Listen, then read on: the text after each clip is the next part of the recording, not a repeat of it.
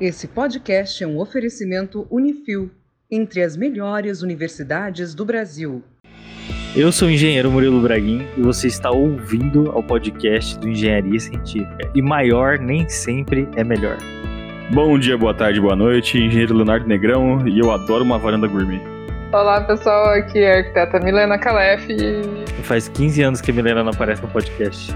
Oi pessoal, quem está falando é Ricardo Dias e hoje a gente vai falar sobre alternativas de configurações de edifícios de apartamentos.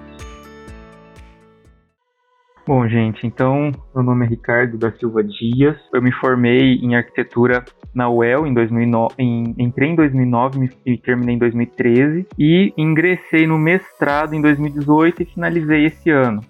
Também lá pela UEL, sob orientação do professor Sidney Guadain, que é um professor que já vem é, trabalhando com esse tema de habitação coletiva, posso dizer aí pelo menos uns 15 anos. Comecei a trabalhar com ele desde a iniciação científica, né, com esse tema. E foi até por isso, né, da, do interesse nessa área e fiz a dissertação do mestrado esse ano nessa mesma área. O macro tema é a qualidade do espaço urbano em áreas com predomínio de edifícios residenciais verticais esse eu posso dizer que é o pano de fundo do trabalho, né? A qualidade do espaço urbano. Né? Quando a gente fala que a gente quer trabalhar com esse tema, que é um tema bem amplo, a gente tem várias frentes de ataque, vamos dizer assim. Tem a área do urbanismo, tem a área da legislação e tem a área que a gente pode chamar da arquitetura em si, né? A gente sabe que tudo está relacionado, mas durante a elaboração do projeto de pesquisa, a gente queria atacar uma frente que tivesse um retorno ou um, um impacto é, a curto prazo. Né? Então foi por isso que a gente foi para a área da arquitetura e não a área da, da legislação e a área do urbanismo, que a gente enxerga como áreas que elas podem e merecem intervenções, né? Só que a gente enxerga como é, de médio a longo prazo, né? É, e a gente vê essa questão dos impactos negativos desse atual padrão é, precisa de uma intervenção imediata. Então foi por isso que a gente optou por essa frente da arquitetura em si. Você disse aí de impactos negativos, e quais são esses impactos? Então, na verdade, são vários, né?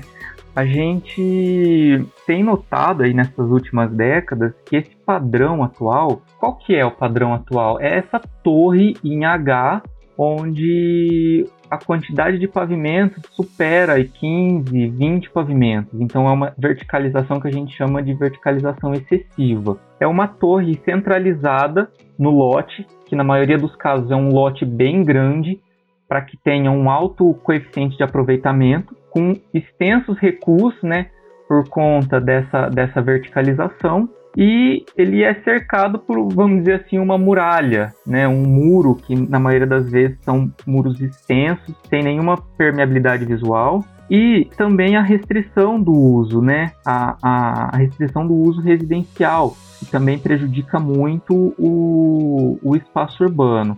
Tudo isso gera esse, esse impacto negativo, né?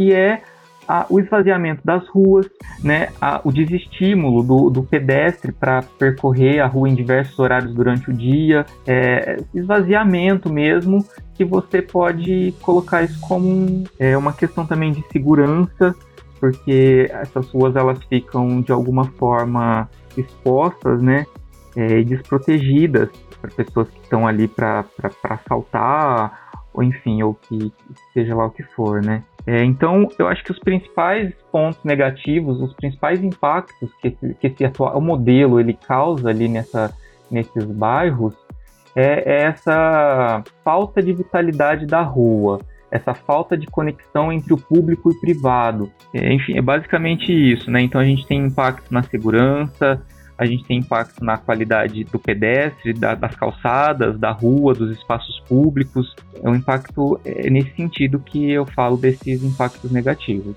Sabe que eu tava esse fim de semana passando aqui perto da minha casa, tem vários condomínios. Só que são condomínios horizontais, né? Não são verticais, mas mesmo assim a gente encontra essa mesma configuração de muros intermináveis que ocupam um quarteirão inteiro. E tinha alguém andando ali, fazendo uma caminhada, alguma coisa assim. E realmente eu, eu comentei na hora, falei assim, nossa, quem é louco de andar aqui sozinho? Porque realmente não tem nada, era pessoa, sabe, muro e calçada e rua, né? Você não tem pontos de parada, não tem praça, não tem, né, não tem estabelecimentos para as pessoas ficarem interagirem, não tem absolutamente nada, né? Então realmente existe esse impacto, né? Agora que você falou que eu reparei, que eu fiz esse mesmo comentário sobre isso. Isso, é, é bem isso mesmo. É assim, para você e o muro ali. E a gente já tem hoje vários trabalhos científicos é, com, inclusive aqui falhando um trabalho que foi do professor Sidney lá da UEL, é publicado agora em 2007 da, da Lígia Mauá, que ela fez uma avaliação é, ali da gleba que a gente nota, né, com, com frequência essa questão dos muros, não tem permeabilidade nem, nem visual, que a rua ela ela está sendo feita para o carro, ela não é feita para o pedestre. A calçada ela não é feita para o pedestre, ela é feita para o carro. Então ela coloca como conclusão do trabalho dela que é um bairro novo, é um bairro super valorizado aqui em Londrina e que eh, tem essa situação, né, que o pedestre ele não tem muito espaço, ele tem praticamente quase nada de espaço. É, é importante fazer uma ressalva que a gente é, é, pode parecer que a gente está criticando esse, esse atual modelo, que a gente está é, dizendo que é ruim, que não deve ser feito, que enfim é um erro, mas é muito pelo contrário, porque a verticalização em si ela não é o problema. O problema é você usar um único padrão, um único modelo, né? Então, se você tivesse uma torre vertical, onde você tem as sacadas recuadas, não tem a proximidade do pessoal que pode ficar na sacada com a rua e de alguma forma tá ali vendo, né? É, meio que acontecendo o que a Jenny Jacobs já falava lá na década de 60, né? Os olhos da rua e estimular a segurança. Isso não é o problema. O problema é você ter uma torre colada na outra, um muro que cola no outro, e você não tem ali um edifício mais baixo, um, um respiro, como você disse. Não tem um, uma, uma guarita, não tem uma praça, não tem um comércio, não tem uma, um conjunto de pessoas ali para que você se sinta seguro, né? Porque o muro, ele pode trazer essa sensação de segurança, só que na verdade é o oposto, é o contrário. E até assim, uma, uma pesquisa, uma reportagem interessante aqui da Folha de São Paulo, de dados lá de Curitiba, que 60% dos imóveis assaltados, eles possuem muros. E 71% dos entrevistados, que essa pesquisa eles entrevistaram vários presidiários, e 71% desses presidiários, eles disseram que eles preferem imóveis com altos muros porque eles, de alguma forma, eles protegem, eles ocultam a ação, né? A partir da hora que você entra, ou a partir da hora que você está do lado de fora, você e o bandido ali com o muro, ele pode fazer o que ele quer, porque não tem ninguém vendo. Não tem outras pessoas para um alarme ou alguma coisa nesse sentido. Então, são é, é basicamente o oposto do que a gente está tá fazendo, né? E fazendo em larga escala. É o comércio também, né? Você pega um paredão de condomínio que nem perto da casa do Murilo lá com os condomínios. Você não, você não tem um comércio, você não tem uma pessoa circulando, pessoas, você não tem uma banquinha, uma, um, sei lá, o pessoal jogando um dominó do lado ali, alguma coisa que, que poderia, sei lá, é, inibir alguma coisa. Você só tem só um muro. Então, se tá passando só uma pessoa ali, é muito. É, fica muito propício, né, para qualquer coisa assim, de, nessa parte de segurança, né? Exatamente. Se a gente pensa assim, como é que funcionavam as muralhas dos castelos antigamente, né? É quase a mesma coisa. É para cercar alguma coisa para impedir que alguém entre. Mas, se vocês repararem bem, toda a muralha tem lá em cima um caminho onde ficam guardas andando, sentinelas é, de noite. Por quê? Porque só o muro não resolve, sabe? As pessoas podem pular, podem ter algum tipo de atentado ali embaixo. E se você não tiver alguém olhando, o atentado acontece e ninguém vai saber. É, e isso vai afastando as pessoas, né? Acho que uma outra ressalva aqui é. Eu vou estar sempre fazendo esse contraponto, tá? Porque eu acho que é importante, porque durante o trabalho a gente sempre teve essa, essa preocupação em estar tá também apresentando né, os, os contrastes do contexto brasileiro com um dos outros países onde a gente enxerga, onde a gente tem outros modelos, outras configurações de edifício. É complicado aqui no Brasil, na situação que a gente vive hoje, falar é, em fazer uma, um imóvel sem muro. Não é isso que a gente está propondo. Lá fora, por exemplo, na Holanda, é, na França, a gente consegue, a gente vê isso. Tem a rua, ela passa no meio do pátio interno do edifício e você tá andando ali, você pode entrar, passar e você sai lá do outro lado da rua. Aqui a gente sabe, a gente tem essa consciência de que não seria algo nesse sentido, mas pelo menos a permeabilidade visual é, desses condomínios. Por exemplo, a gente sabe que eles têm uma ampla área de lazer ali, né, que é um atrativo, que é um outro assunto também bem questionável, né, que envolve uma questão de marketing para venda e tudo mais. Mas a gente sabe que tem. Então, por que, que esses muros eles não, não podem ter um, essa permeabilidade visual para uma pessoa que está ali usando essa academia? Pode ser esporadicamente, mas pode estar tá ali, não tem esse contato com a rua, ou você sai para passear com seu cachorro e você tá meio que vendo o que tá acontecendo ali na rua, o pessoal da rua tá vendo o que tá acontecendo ali com uma certa permeabilidade, né? Para que isso ocorra, né? Pelo menos essa permeabilidade visual, né? Já que eu acredito que atualmente a permeabilidade física seria um, bem complicada aqui no Brasil pensando nessa no contexto social, econômico, cultural que a gente tem, né? A visual que você diz, eu já vi completamente oposto mesmo no sentido de se fazer ali um, uma barreira com o propósito de ninguém que está fora ver dentro do condomínio e ninguém que está dentro do condomínio ver fora. O que você falou aí de privatização da moradia é exatamente isso. É assim, ó, o que tem do muro para dentro é o meu reino, falando aí de Lobo de Castelos, né? E, e, não quero que ninguém veja o que tem aqui.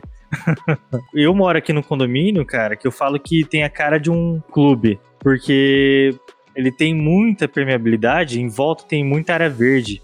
E eu acho que isso só acrescenta, sabe? Só contribui. É lógico que se você analisa a configuração dele, você vai ver que ele tem um nível mais alto do que o da rua, bem mais alto. Então talvez seja isso, por causa disso que fizeram dessa forma, né? Não sei.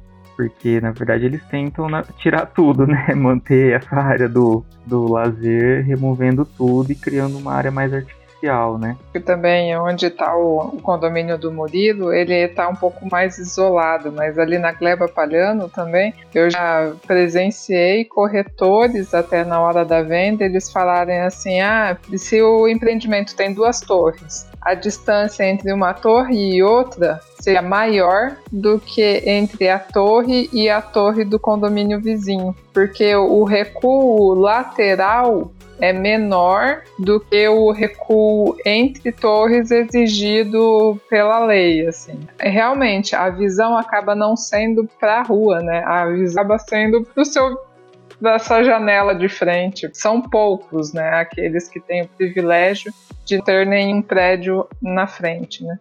É, essa questão do sombreamento, é também da, da, da, canalização dos ventos, né? Isso é bem uma questão bem complicada nesse caso ali, quando você tem uma concentração alta de, de edifícios, né? Às vezes você compra um apartamento que você acha que você tem naquele momento o sol da manhã, uma ventilação legal, só que daqui um ano, dois anos, cresce uma torre na frente da sua sacada e você não tem mais insolação, você não tem mais ventilação. O que é bem preocupante é que não existe a preocupação, não existe esse, esse cuidado com o contexto nem entre os edifícios, muito menos com relação à rua. Né? Então, eu acho que a rua ela fica assim, do meu ponto de vista, ela fica lá no fim. Rua, o que, que é a rua dentro do empreendimento, assim, né? Se não existe nem a preocupação entre os edifícios, às vezes entre as torres do próprio empreendimento, né? É, é uma coisa assim bem, bem complicada de entender, porque é o consumidor, né? Uma hora ou outra isso vai vir à tona. Vai, aham. Uhum a gente sabe que daí vai estar vendido já, a pessoa já comprou, não tem o que fazer. Mas, assim, é aquela coisa de você tá oferecendo um produto de qualidade para o seu cliente, né? Eu acho que, assim, ele também fazer essa propaganda que produto de qualidade é que eu acho que as pessoas aqui no Brasil, e eu acho que isso é um ponto bem é, distante lá fora, o consumidor lá fora, é, até por conta de alguns trabalhos que eu li, ele tem uma consciência muito maior do que o, a gente aqui do que ele quer, do, do qual, de qual é o padrão de qualidade que ele, que ele espera de um empreendimento. Aqui a gente, a pessoa está mais preocupada, ah, tem área de lazer que eu não vou usar, mas que eu vou pagar um condomínio absurdo? Ah, tem, então tá ótimo. entendeu? Tem lá o, a varanda gourmet? Não, é o apartamento dos meus sonhos. São áreas que na verdade ele vai usar muito pouco, ao passo que na rua, a rua, a calçada, fato dele ter uma boa ventilação, uma boa insolação do empreendimento, ele não tem muito essa noção. Então, é, a, o, o, mercado imobiliário ele entende que essa compra do, do consumidor é um ok, não, o, o que você está me oferecendo é o que eu quero, é o que eu preciso, é o que eu estou comprando, e para que, que a gente vai mexer se está tá funcionando? Só que essa educação da arquitetura, essa educação né, de um modo geral do urbanismo, ela é muito falha, né? São poucas pessoas que têm essa, essa informação e que têm esse, essa, esse discernimento para cobrar um, um produto de qualidade. Ah, não, você tá sua torre está aí a, colada na do vizinho, não, eu não vou comprar. Eu, eu acredito que só a partir desse momento que o, o, o empreendedor ele vai começar a tentar enxergar novas possibilidades. É preciso que as escolhas sejam feitas de forma a gerar benefícios, proteger, inclusive, direitos dos cidadãos e criar um espaço urbano que seja cada vez mais amigável para a vida humana. No seu estudo, você chegou a pesquisar como que a gente chegou nesse padrão que a gente tem hoje, assim, tipo, não, não assim, né, é meio difícil porque deve ser inúmeros fatores, né, mas levantar possíveis causas que levou a gente chegar nesse padrão que a gente tem hoje? Eu tenho algumas hipóteses. É. Eu acredito que assim, ó, tudo pode começar tudo pode ter começado em São Paulo, lá na década de 70. Porque em São Paulo, lá na década de 70, era tudo meio livre, assim, né? Você, poderia, você podia construir o que você quisesse, aonde você quisesse, a quantidade de metragem que você quisesse, a quantidade de pavimentos que você achasse que tinha que ter, e era isso. E a partir de um determinado momento, na década de 70, é, começou, eles começaram a apertar um pouquinho essa, essa situação aí, né? Então eles começaram a estipular um, um coeficiente de aproveitamento, é, uma quantidade ali de, de, de pavimentos. E isso foi assim, para o empreendedor foi um pouco complicado, né? Porque antes ele podia fazer o que ele queria e depois disso ele não podia mais. Tanto que depois até surgiu a fórmula de Adiron, eu não sei se vocês conhecem, porque foi meio que uma negociação com os empreendedores. Ele permitiu então que houvesse essa, no caso de edifício residencial, se você é, reduzisse a taxa de ocupação, você poderia verticalizar e aumentar o seu coeficiente de aproveitamento. Era basicamente isso. E então começou a fazer muito essa, essa, esse padrão que existe hoje, que é a torre centralizada no, no, lote com esses recuos imensos e quanto maior o lote, maior o coeficiente de aproveitamento, maior a quantidade de área, maior a quantidade de apartamentos que seriam vendidos, né? São Paulo, nessa época, ele e ainda hoje pode, a gente pode dizer assim, ele era um centro de difusão de ideias. Aqui em Londrina foi mais ou menos nessa época que começou a verticalização. Então, eu acredito que isso possa ter vindo lá de São Paulo como é um centro difusor de, de ideias, chegou nessas principais cidades de médio porte, né, do interior dos estados, São Paulo, aqui do Paraná, e acabou se tornando um status social, assim, você morar em uma torre alta de apartamentos. Isso começou a ser vinculado nessa questão de status social.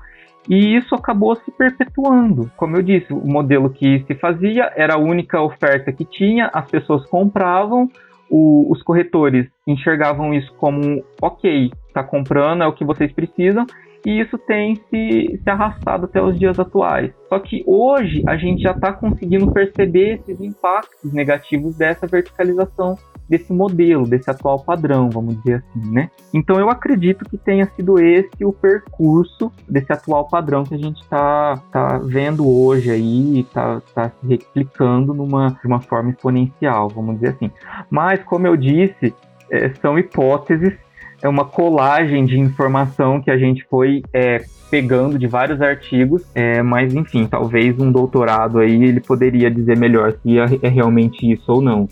É, então, eu já vi assim, esses empreendimentos nascendo assim, né, do zero. Quando se pensa em construir barato, já vem logo esse, esse formato de H da torre, sabe? Em que o elevador fica no meio ou a escada fica no meio e os apartamentos ficam no canto. É, já é bem assim. Então, eu acho que esse pensamento está tão moldado dessa forma que outras tipologias nem passam pela cabeça do empreendedor, sabe? Uma coisa que eu queria puxar aqui, que você falou, Ricardo, em relação à posição das torres, né? A gente, eu e a Milena, trabalhamos juntos um, por alguns anos, né, Milena? A gente viu isso acontecer da seguinte forma: a gente tinha um empreendimento vertical, é isso que a gente está falando aqui, igualzinho.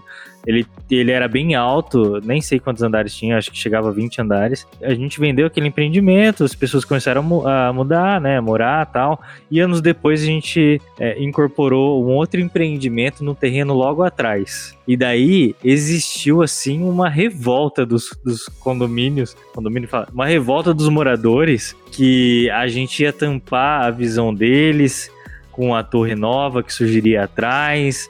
Foi um negócio assim, criaram até uma petição para impedir essa obra de existir. Olha a preocupação então das pessoas de terem visibilidade, né? E daí, no final de tudo, a gente incorporou esse empreendimento mais deslocado em relação ao outro que já existia e ele ficou numa diagonal assim e não tampou a visão, né? Não tapou a visão das pessoas, né? As pessoas se acalmaram, mas teve uma época que foi bem tenso, né? Ah, sim, porque elas compraram aquela vista, né? Sem o, sem o prédio ao lado, né? Você lembra disso, Milena? Como é que foi? Nossa, eu lembro muito disso. Não, chegava o pessoal ligar na construtora lá reclamando, falar como é assim vocês vão lançar o um empreendimento aqui atrás? Não deveria existir nada, né? Nunca. E o terreno de trás é enorme, sabe? Então, alguma hora ia ter um empreendimento ali. É, isso também é um pouco de ilusão também, né? achar que na, lá onde tá construindo um monte de prédio, achar que não vai sair nada. Mas, então, mas sabe o que eu penso, Léo? Aí, assim, é, aconteceu esse aconteceu esse detalhe por causa que era um, dois empreendimentos da mesma construtora, né? Agora imagine se você tá ali, comprou um terreno, do lado tem um empreendimento e você começa a construir, sabe? O mal-estar que não gera nas pessoas que estão ali morando, né? Se o empreendedor não tiver nem aí, né, ele, sei lá, vai, vai ter esse problema alguma hora, que nem o Ricardo falou. Uma coisa que a gente nunca vê em folder de novo empreendimento é as coisas que existem ao redor, sabe? é, é, sempre assim, você tem a torre, pode reparar, qualquer folder de qualquer empreendimento, é a torre com um monte de, de área verde em volta, e nunca é assim, né? Eu só ia comentar que há pouco tempo realmente eu fui procurar um apartamento. A torre vizinha era um empreendimento consolidado da mesma construtora. E eu perguntei se eles tinham a implantação dos dois empreendimentos juntos, porque eu queria ver se a torre do lado ela parecia parecia um pouco deslocada, mas se ela iria é, deslocar até o ponto que eu gostaria, que seria a minha visão, digamos, desse novo empreendimento deles. E a corretora falou que ela não tinha. Eles não introduzem um material assim, que por mais que as pessoas que são entendidas, é justamente para não ter mesmo o conhecimento do que está acontecendo no terreno. Esse, esse que é o problema. O cara, o cara meio que te enganar na, na, na, venda, né? O cara fala assim, não, olha aqui, aqui é um espaço que nunca será construído nada. Aí, tipo, dá seis meses e constrói. Aí, aí... Mas aí, Léo, você entendeu que o um negócio assim, cara, se o comprador leigo, ele nem tá ligado nisso. Então, para não, não gerar nem alguma ideia, né, dele reparar nisso, uh, o corretor nem, nem tem, a consultora nem informa, né? Interessante, Milena, esse, esse caso aí. É, então, eu acho muito disso que as pessoas acabam sendo. tem muita dificuldade. O leigo tem muita dificuldade de visualizar até mesmo uma planta. Eu lembro que quando eu fui projetar a casa onde eu moro hoje, a minha mãe olhava os ambientes e falava assim, mas está muito pequeno, não vai caber tudo que eu quero, tudo. Hoje ela entra na casa e ela fala, por que, que eu construí uma casa tão grande? então, eles, é, o leigo tem muita dificuldade de entender em planta aquilo que ele vê e às vezes eles também não conseguem entender a funcionalidade do ambiente nem entrando dentro de decorado, que isso vem já foi uma reclamação que eu já gostei. É engraçado, né? Como. E a gente que, tá, que convive com plantas o dia inteiro, convive com a arquitetura, com a engenharia, a visibilidade é mais fácil. Eu acho que o ouvinte também tá aqui esperando a gente falar da nova configuração, né? Como é que a gente, quando é que a gente vai chegar lá? Eu acho que dá pra gente entrar já. Eu acho que falta pra gente, é, mesma coisa, pegando um gancho que a Milena tá falando, faltam referências pro consumidor, pro cliente. Então ele tem, na, ele tem essa referência da torre com a área ampla de lazer, o muro, é, a guarita, e é isso que ele tem na cabeça, e é isso que ele vai procurar. E eu acho que essa falta de referência que também prejudica um pouco ele falar: não, eu não quero isso que você está me oferecendo, eu quero alguma coisa diferente. Pode ser alguma coisa, é nesse sentido que a gente fala dos edifícios europeus, né? Essa relação entre o, um edifício e outro lá na Europa, é, como que eles conseguiram isso? Eles lá têm o, o que a gente que eles chamam né, de master plan. Então, por exemplo, é, vamos fazer uma gleba palhano. Então é contratado uma equipe de arquitetos que eles vão definir em cada lote qual é, que é a altura que o edifício tem que ter, se ele tem que estar tá colado no, no alinhamento predial ou não, qual que é o recuo lateral, é, quantas torres tem que ter naquele, naquele lote, se existe é, uma torre mais na lateral do, do, do, lote, o terreno do lado ele não pode construir uma torre colada com a, com a do vizinho, mesmo que não tenha as aberturas lá e tudo mais que a gente sabe aqui. Então, é, a gente nota lá essa, essa preocupação é, quando o empreendedor ele compra um, um lote, ele já tem esse master plan e ele já tem basicamente a configuração do edifício. Obviamente que daí ele vai definir se esse edifício ele vai ter uma altura diferenciada, uma sacada, um formato da planta, enfim, aí entra a questão do, do, do arquiteto, da criatividade mas lá essa existe uma regulamentação dessa, dessa configuração, que eles conseguem então direcionar os trabalhos um pouco mais nesse sentido. Então, a gente poderia estar trazendo um pouco isso para a legislação urbana aqui do Brasil. Mas, como eu disse, eu acredito que pode ser que no futuro isso venha acontecer. Só que é um processo a longo prazo, que envolve questões políticas, enfim, que a gente sabe que, que eu acho que está muito distante. Então eu acho que a gente tentar mostrar pro empreendedor imobiliário que as configurações europeias elas têm qualidade, que elas podem melhorar a qualidade de vida do cliente e aumentar essas vendas e gerar um espaço urbano de maior qualidade é um, um caminho um pouco mais curto, sabe? E que eu acho que vai contribuir para a cidade não entrar em colapso. Por exemplo, por exemplo, uma gleba palhano ali onde a gente tem vários lotes vazios se a gente fizesse essa intervenção com, esse, com essas outras configurações, eu acredito que o colapso da, da gleba ele, ele vai demorar um pouco mais, vamos dizer assim. Uma experiência que eu tive que foi sensacional quando eu fui na cidade planejada chamada Pedra Branca. Vocês conhecem? Fica em Santa Catarina. Conheço. Olha que lugar fantástico. O que acontece? Existia um, um lote gigantesco lá perto de Florianópolis, né? Onde uma iniciativa privada resolveu criar uma cidade do zero. É um negócio impressionante.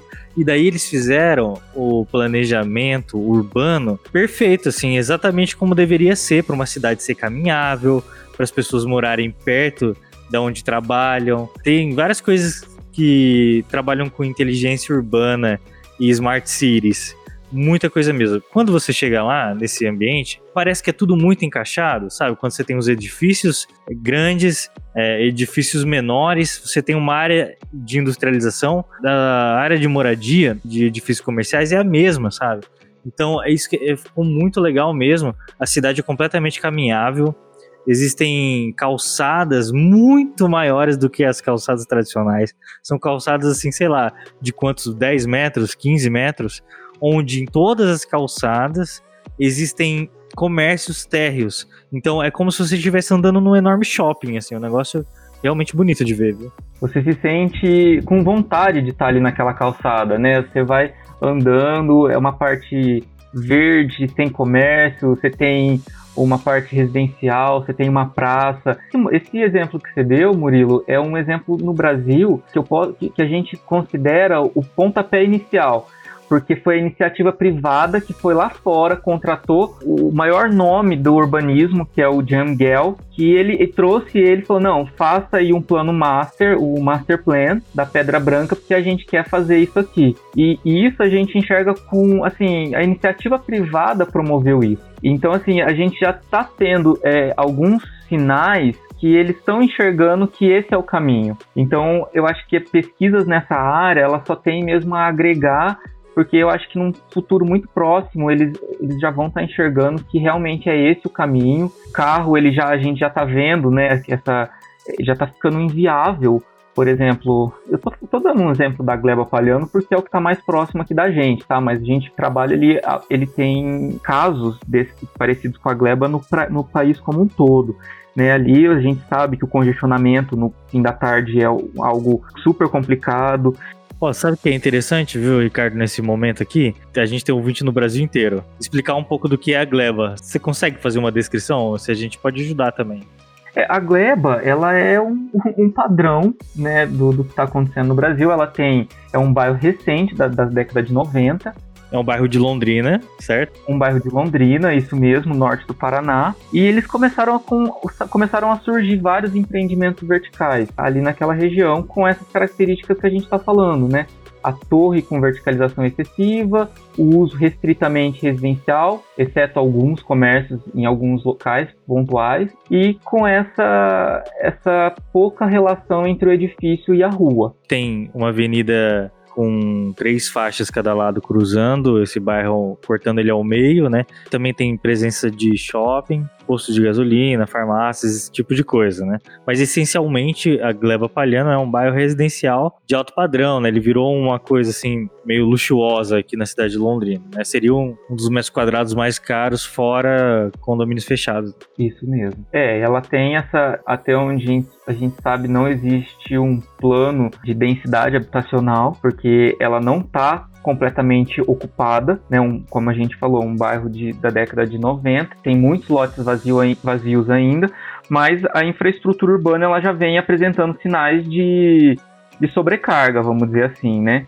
Que a gente tem ruas é, repletas de residenciais verticais de 20, 30, 40 pavimentos de ponta a ponta. E são ruas simples, né? Faixa única, uma mão que vai uma mão que vem, sabe? E a gente tem ali um escoamento urbano pesadíssimo, principalmente no começo e no final do dia, em que essas ruas ficam absolutamente congestionadas, sabe? Na Gleba, qual que é o o maior problema dela ali. Porque assim, ela, ela já tem uma parte comercial que tá ficando forte ali na parte da, da Ayrton Senna. A Ayrton Senna é a avenida principal, né? Que a gente tá falando. Uhum. Que, que, congestiona bastante. Ela poderia ser essa, essa parte caminhável, poderia ser uma, um local mais. É, mas acho que ela, ela ainda fica muito separado, né? Essa, essa, parte comercial dos prédios, né? Não chega é, a ter tanta relação do prédio com, com o comércio, né?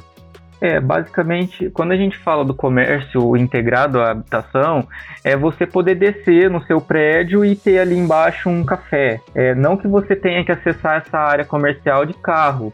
Não, que você possa ir a pé, você possa ir de bicicleta, é, é, essa proximidade do, da residência com o comércio. E você também ter uma diversidade de padrões de apartamentos para que você possa colocar no mesmo edifício é, diferentes configurações familiares. Porque se você faz um edifício com a mesma área de apartamento, você está direcionando por uma fatia é, de público. E essa fatia ela tem características e hábitos semelhantes. Então, se quando você coloca um apartamento grande para uma pessoa mais velha, vamos dizer assim, ou é, essa pessoa ela vai, ela vai ter hábitos diferentes de um apartamento pequeno com uma, uma família menor, mais jovem, que sai o dia todo, à noite ela vai para a rua. Enfim, tem toda essa dinâmica ali acontecendo na calçada e na rua que promove essa diversidade né, do bairro e que gera essa qualidade urbana que a gente está falando. E isso a gente é, é falho ali na Gleba. É, porque a gente tem muitas ruas com extensos muros, com duas ou três guaritas, e que muitas vezes a pessoa se sente insegura de sair a pé do seu, do seu prédio e acessar esses comércios que estão ali na Ayrton Senna ou na João Wycliffe, e ela opta por sair de carro e lá, para no estacionamento do, da galeria que tem, vai, toma seu café, fica ali no, no estabelecimento, pega o carro e volta para casa. Então a rua que ela mora apesar de ter esse fluxo de carro, ela acaba ficando deserta. E esse que é um grande ponto, ponto negativo ali. Né? O que a gente não enxerga lá na Europa, que a gente vê o oposto, né? A gente são configurações mais baixas, onde o edifício, o edifício em si, ele está mais próximo da rua. Lá não é só o comércio, né? Então você tem a faixa do, junto à calçada de comércio e o edifício, o primeiro pavimento, ele está logo acima. Então, se a pessoa estiver na sacada do apartamento, ela está próxima à rua. Né? Então não precisa o estabelecimento estar em funcionamento o tempo todo para que tenha essa, essa relação do, do morador com a rua. É janelas acústicas ia precisar no Brasil, né? Porque é. galera ouvindo funk ia ser foda. Não ia ter jeito. pois é. Não ia ser fácil. Exatamente. pois é, é cultural, exatamente. A gente usou para trazer essas alternativas de configurações que a gente apresentou como resultado é, final da dissertação, alguns filtros, vamos dizer assim, né?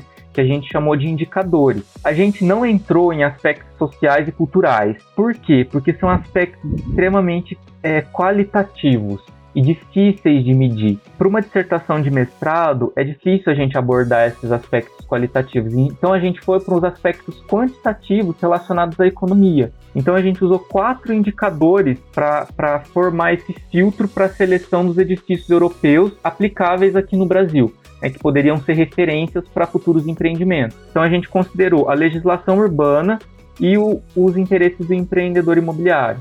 É, com relação à, à, legislação, né, a gente considerou os índices urbanísticos, então esses empreendimentos eles precisam ter índices urbanísticos aplicáveis nas legislações brasileiras. E com relação ao incorporador imobiliário, a gente considerou a quantidade total de apartamentos, né, porque eu acho que não teria como a gente propor para ele uma, uma alternativa dizendo assim, olha, você vai construir um edifício melhor, mas você vai abrir mão de sem apartamento. Você vai deixar de vender sem apartamento. Eu acho que isso ele, ele, ia, ele ia rejeitar de cara, né? Então a gente considerou a quantidade total de apartamentos, a área do apartamento e a quantidade de dormitórios, que são três elementos bem importantes para ele, né? Para vender o apartamento e também a área do lote, né, que a gente está falando do custo da terra.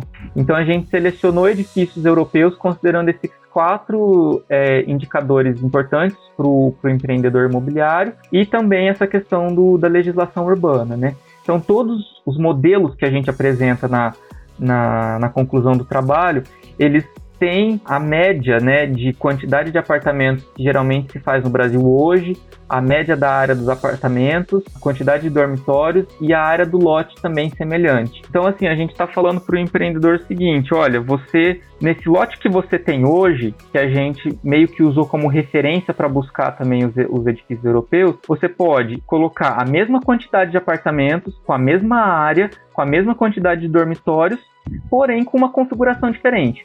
A gente entra daí numa questão importante, que é a questão custo, entra, porque como o Murilo falou, a torre ela ela está realmente vinculada à questão do custo. Porém, como conclusão do trabalho, a gente traz achou uns dados bem interessantes. Porque o que, que a gente pensa? É, a gente sabe que o, o empreendedor ele fala assim, não, eu quero reduzir ao máximo a área de circulação do pavimento, porque a área de circulação é uma área que eu não consigo vender. Então vamos fazer a torre em H com o elevador centralizado o mínimo possível de corredor interno, porque é uma área ocio ociosa, vamos dizer assim, né? E a gente, quando a gente é, pegou os edifícios europeus, a gente já tinha essa expectativa de que a área é, dos do, da área de circulação por pavimento ela realmente seria maior e a gente teria uma área de circulação total maior também. Porém, a gente observou que apesar dos edifícios europeus eles terem uma área de circulação maior por pavimento, quando a gente soma a quantidade total de área de circulação, ela é menor na maioria dos edifícios europeus e maior nos edifícios brasileiros. Então a gente pode ter uma área de circulação menor por pavimento, mas contando a quantidade de pavimento que o empreendimento tem, a área total de circulação ela é maior. Então isso foi um dado bem interessante que a gente achou que refuta um pouco essa questão do custo. Interessante isso, viu? Porque se, se você tem uma área interessante, a questão, meu ponto de vista, é a área total de circulação, não a área do, do apartamento. E é uma, um preconceito que vai lá para o conceito do projeto, para o nascimento do projeto e que define, configura né, o, a forma do edifício sem ter é, essa, essa noção de que no, no, ao final das contas você vai ter uma área de circulação maior. Porque, olha, em todos os empreendimentos que a gente analisou, entre os edifícios brasileiros, em comparação com os europeus, todos a área de circulação ela foi maior nos edifícios brasileiros. Uma outra questão é a área construída, porque também a gente observou que, apesar das características semelhantes, né, da quantidade de apartamentos, da área do, do, dos apartamentos, os edifícios europeus eles apresentaram uma área total construída menor comparado com os brasileiros. E a gente identificou que isso é por conta da área total de circulação, porque todos os edifícios brasileiros eles apresentaram uma área construída maior. Então, colocou em xeque muita, muita essa questão do, do custo, né? Ah, não, a gente faz a torre porque ela é mais barata. Enfim, eu acho que dá para tem campo para discussão, sabe? Nesse sentido aí também. Porque também a questão do índice de compacidade, o índice de compacidade ele segue a mesma, a mesma lógica. O que, que é compacidade? Gente, o índice de compacidade é o quanto a planta da torre ela se aproxima de um círculo. Porque quanto mais ela estiver próxima de um círculo, mais, mais próximos são os elementos do, da planta e leva a essa questão da racionalidade do empreendimento, né? A gente esperava encontrar um índice de compacidade é, menor lá nos, bem menor nos edifícios europeus com relação ao índice de compacidade brasileiro, né? Que o, o brasileiro ele está mais próximo de um círculo, né? A planta em H ela está mais próxima de um círculo, então o índice de compacidade é maior. Ao passo que a gente não observou tanta diferença assim entre os índices de compacidade, que é um, também um, importante é, indicador é, de custo do empreendimento, né? Então vamos fazer um índice de compacidade alto, ou seja, vamos aproximar todos os elementos do, da planta para que a gente tenha essa, essa área de circulação mínima aí e, enfim, e direciona todo, toda a configuração do edifício. É, quanto menos canto o edifício tiver, mais barato ele será. É mais ou menos essa lógica, né? Exatamente. É preciso que as escolhas sejam feitas de forma a gerar benefícios, proteger, inclusive, direitos dos cidadãos e criar um espaço urbano que seja cada vez mais amigável para a vida humana. Você consegue descrever as configurações que você viu na Europa que se adequam aqui ao Brasil? Ó, a gente tentou pegar é, os edifícios lá na Europa da última década. É, então, os edifícios aí entre 2010 até 2020, vamos dizer assim, né? Esses edifícios a gente, a gente classificou como padrões, né? Padrão de organização do apartamento, padrão de circulação e o padrão da planta. O padrão dos apartamentos, da organização dos apartamentos, a gente classificou como compacto, que é esse onde a gente tenta aproximar ao máximo possível os elementos da planta. Aqui no Brasil, o padrão compacto ele está presente na maioria, na maioria não, em todos os edifícios que a gente selecionou para analisar. Ao passo que lá fora a gente observou o padrão linear, que é o padrão alongado com uma circulação linear, às vezes com um ou dois elevadores. O tipo de circulação é a mesma, a mesma situação. A gente aqui no Brasil a gente tem a, a, circulação é, centralizada, corredor e a, a vertical centralizada, ao passo que a maioria dos edifícios europeus a gente tem a, a circulação horizontal e descentralizada, com mais de um elevador. E o tipo de planta, a mesma coisa. Lá a gente observa planta em L, a planta linear, a planta em pátio, a, plan a planta em U, ao passo que aqui no Brasil a maioria dos casos é a planta em H, né? Então, é, basicamente são essas as diferenças do, dos padrões, vamos dizer assim, né? Não que não tenha lá, ó, por exemplo, a gente tem um caso de um edifício é, europeu que a planta é compacta, porém é um no meio de uma planta linear, de uma planta em L, de uma planta em pátio, de uma planta em U. É essa diversidade que faz com que é, gere essa, esse espaço urbano com uma maior qualidade. E daí você diz que essas configurações descentralizadas, elas melhorariam a vida dos moradores em algum aspecto? ela melhora é, em qual aspecto, Murilo? Ela traz, ela possibilita, como a gente aumenta a taxa de ocupação do edifício, a gente aproxima o edifício da rua. Não que o fato da gente ter uma circula um corredor, isso, assim, tem até alguns empreendimentos que eles exploram esse corredor, tá? Eles criam bancos, tem umas pequenas praças onde as pessoas podem se encontrar e criar uma unidade de vizinhança dentro do próprio empreendimento. Mas quando a gente fala de outras, outros formatos de planta, é, é mais pensando na implantação do edifício. A gente aproxima o edifício da rua, a gente consegue uma, quando a gente espalha o edifício no terreno, a gente consegue reduzir a altura do edifício e, enfim, as sacadas ficam mais próximas da rua. É, é mais nesse sentido que melhoraria a qualidade de vida. Você disse isso, né? Que eles têm questões de entradas e saídas do condomínio diferenciadas, né? Não é igual aqui no Brasil que todo mundo sai pelo mesmo portão, né? Lá, pelo jeito, é mais aberto, né? Isso favorece também. É, eles têm vários pontos de acesso. Então, é, se você é, na mesma rua você teria, por exemplo, quatro guaritas. É, é que diferentemente de, é, daqui e de lá, você não vai ter uma pessoa trabalhando ali naquela guarita. É simplesmente um ponto de entrada. Então, você entra naquele, naquele, tem aquele acesso, pega o seu elevador e entra e sobe. É, e aquele elevador ele faz a distribuição em um trecho do edifício, vamos dizer assim.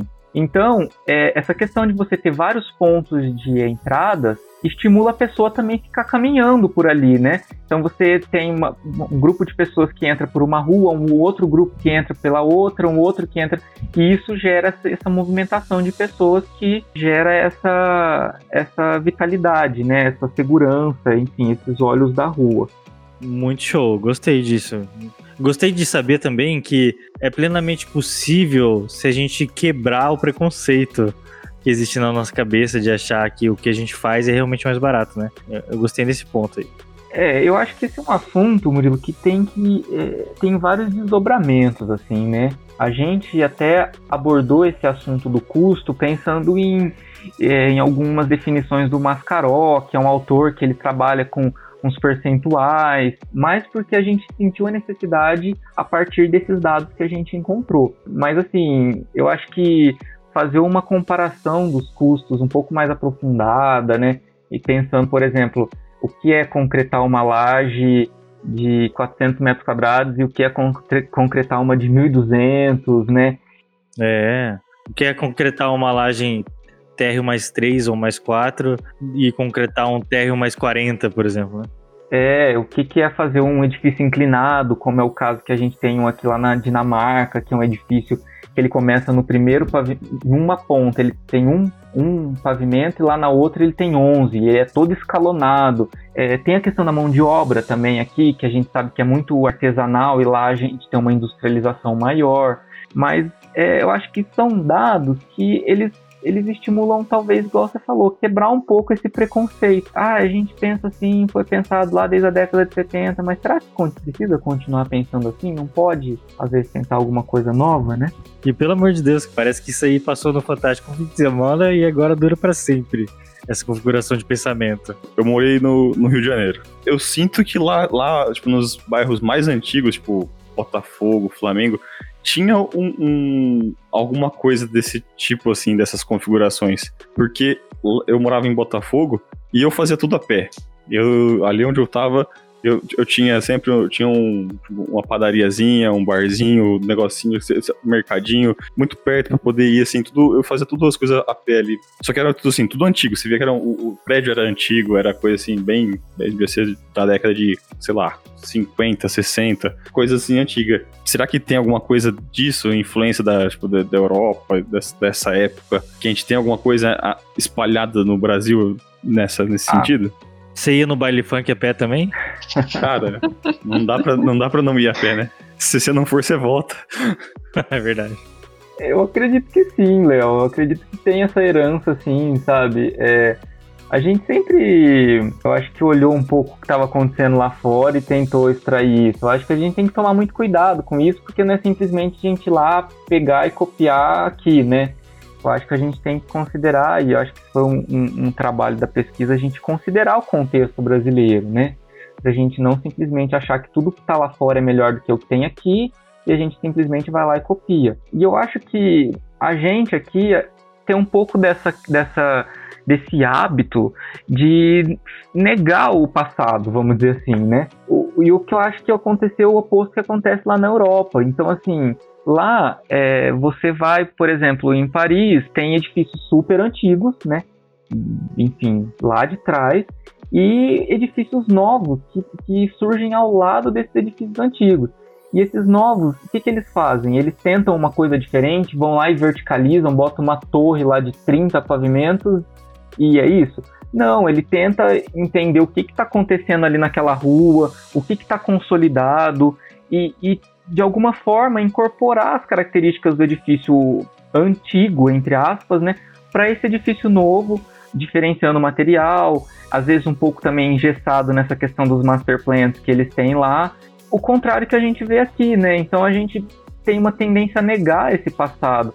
Às vezes, se a gente tivesse prestado um pouco mais atenção no entorno das cidades, como que isso surgiu, como que começou sendo feito, essa preocupação com a rua, com, com o entorno, com o contexto, talvez a gente poderia ter uma outra configuração é, atual, sabe, de edifício. É, mas eu acho que isso é um pouco também uma questão cultural, né? A gente tentar estar tá sempre inovando e inovando nesse sentido assim, não, o, que é passado não presta, eu, a gente tem que fazer um negócio novo aqui do zero, porque é isso que é o correto, sabe? Talvez um pouco nesse sentido. Meio que não quer aprender com, com o que passou, já que viveu, né, com a história. Exatamente, eu acho que tudo tem que ser atualizado, né? Mas eu acho que também a gente pode aprender muito com a arquitetura de décadas passadas, enfim, até de séculos passados, né?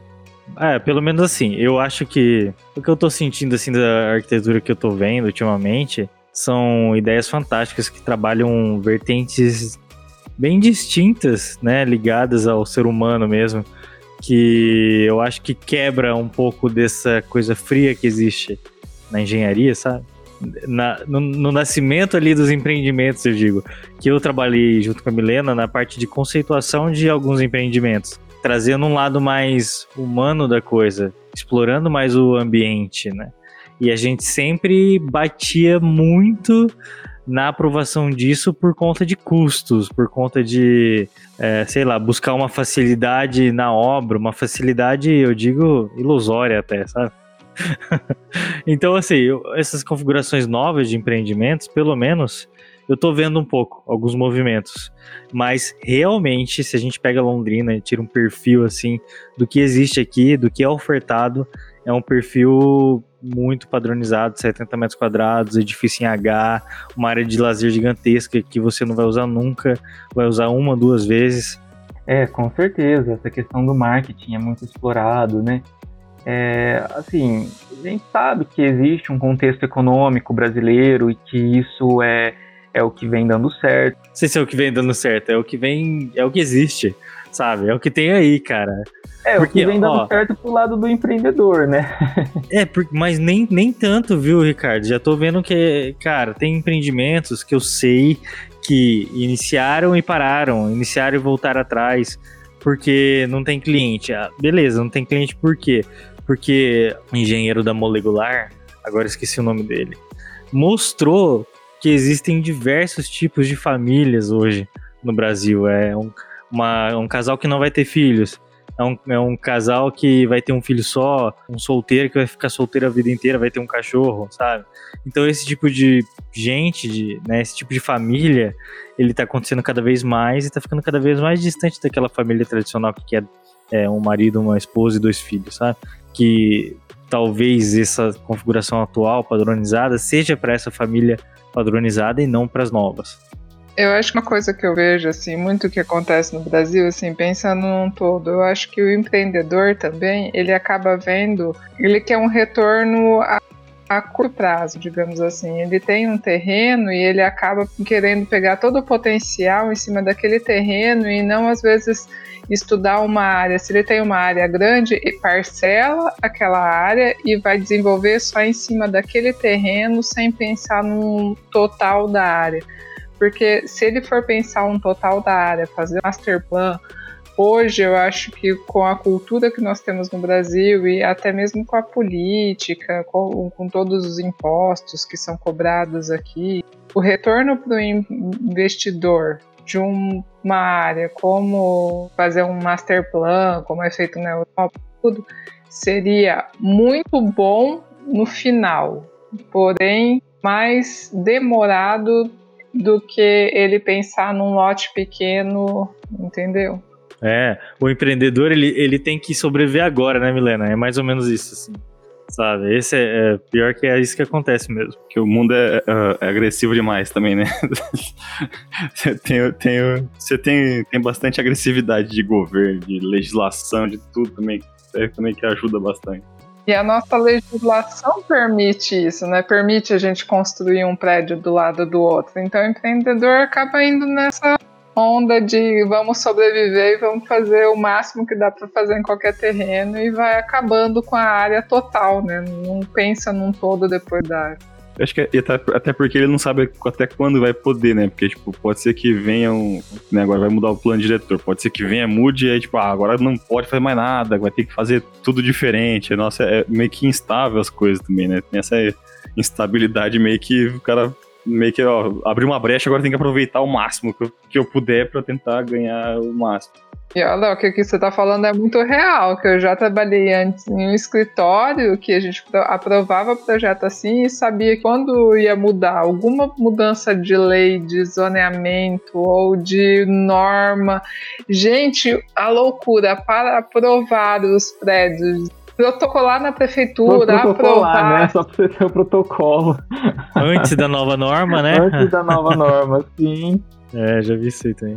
Uma questão que é bem importante frisar é que a densidade, a torre, a verticalização, ela não é um sinônimo de densidade habitacional. E isso é um outro preconceito que a maioria das pessoas tem a pessoa fala assim: ah, eu preciso explorar o máximo possível esse lote, então eu vou verticalizar. E isso não é verdade, porque tem como você explorar o máximo do potencial do lote com um edifício menor. É possível, e tem assim, não sou eu que estou falando, tem vários autores renomados, não só no Brasil, mas também no mundo, que eles colocam e eles provam que é possível você conseguir a mesma densidade habitacional, populacional ou de área construída com um edifício mais baixo. Então, isso assim, eu acho que é uma das principais conclusões do trabalho também, né?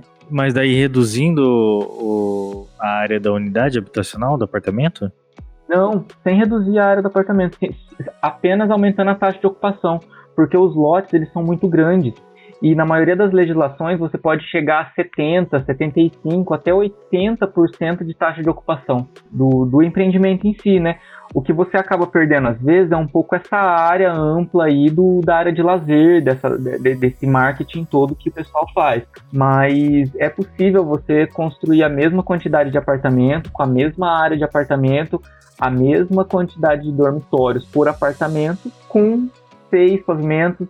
E isso a gente até provou aqui no trabalho através de uns gráficos de um grupo de pesquisa holandês, que eles relacionam o índice, é, o coeficiente de aproveitamento com a taxa de ocupação. Então ele permite a gente simular até onde, até quantos pavimentos você consegue com aquela taxa de ocupação permitida é, de acordo com a legislação. No caso aqui a gente usou a legislação brasileira, né? Que interessante isso. Então, tá vendo? Se você tiver inteligência correta e fazer o cálculo correto, você chega, né, nos valores. Às vezes, às, às vezes você pode tirar a pista de boliche do, do prédio e construir mais, né? Você pode usar, você pode tirar aquele negócio que ninguém usa, chamado lounge, só usa para festa de criança a cada 90 dias, cara. Fazer um, né, um negócio único aí, cara. Mas aí eles teriam que, é, então, mas eles teriam que daí voltar um pouquinho à área do apartamento, né? Porque eles estão enxugando cada vez mais a área da unidade, falando que você tem as áreas comuns, né? E é, então aí você consegue colocar uma quantidade maior de unidades habitacionais ali. Mas, na verdade, são áreas coletivas que você não usa, não acaba não usando, né? Que às vezes acaba ficando exagerado, né? A quantidade de áreas coletivas que tem, a quantidade de pessoas que moram ali, né? E... A pista de boliche, pra mim, até hoje, eu não, eu não, não consigo aceitar. E no final vira aquela competição de ver qual prédio vai ser mais alto na gleba palhano, né? Se um construiu 27, o outro tem que construir 50 e vamos embora. Por que, que você acha que o Brasil foi descoberto? Porque os caras queriam ir cada vez mais longe lá com as caravelas. Erraram o caminho, né? É, tá certo que erraram. É, isso aí é para um podcast futuro onde a gente vai falar disso, pessoal. as pirâmides que a gente falou aí no podcast recente. É um, cada Exatamente. vez ficou maior e foi ficando maior cada vez mais, porque É o anterior. competição. Exatamente, eu vou fazer menor do que o, o, o cara que veio antes. Eu não, vou fazer maior, que é mais bonito, colocar ouro em cima que vai ficar uma beleza. Piscino na cobertura, é, na varanda, na varanda gourmet, né? Aí a pessoa tira aquela foto, aquela selfie muito feio, que ela bate a selfie com fundo preto de noite não dá pra ver nada, sabe? Depende se ela tá no terceiro andar ou, ou no quadragésimo, é a mesma foto, sabe? Fazer mais podcast nesse tema. Sério mesmo. Dá.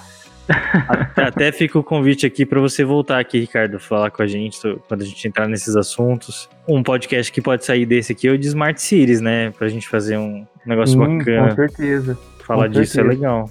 É até interessante, viu?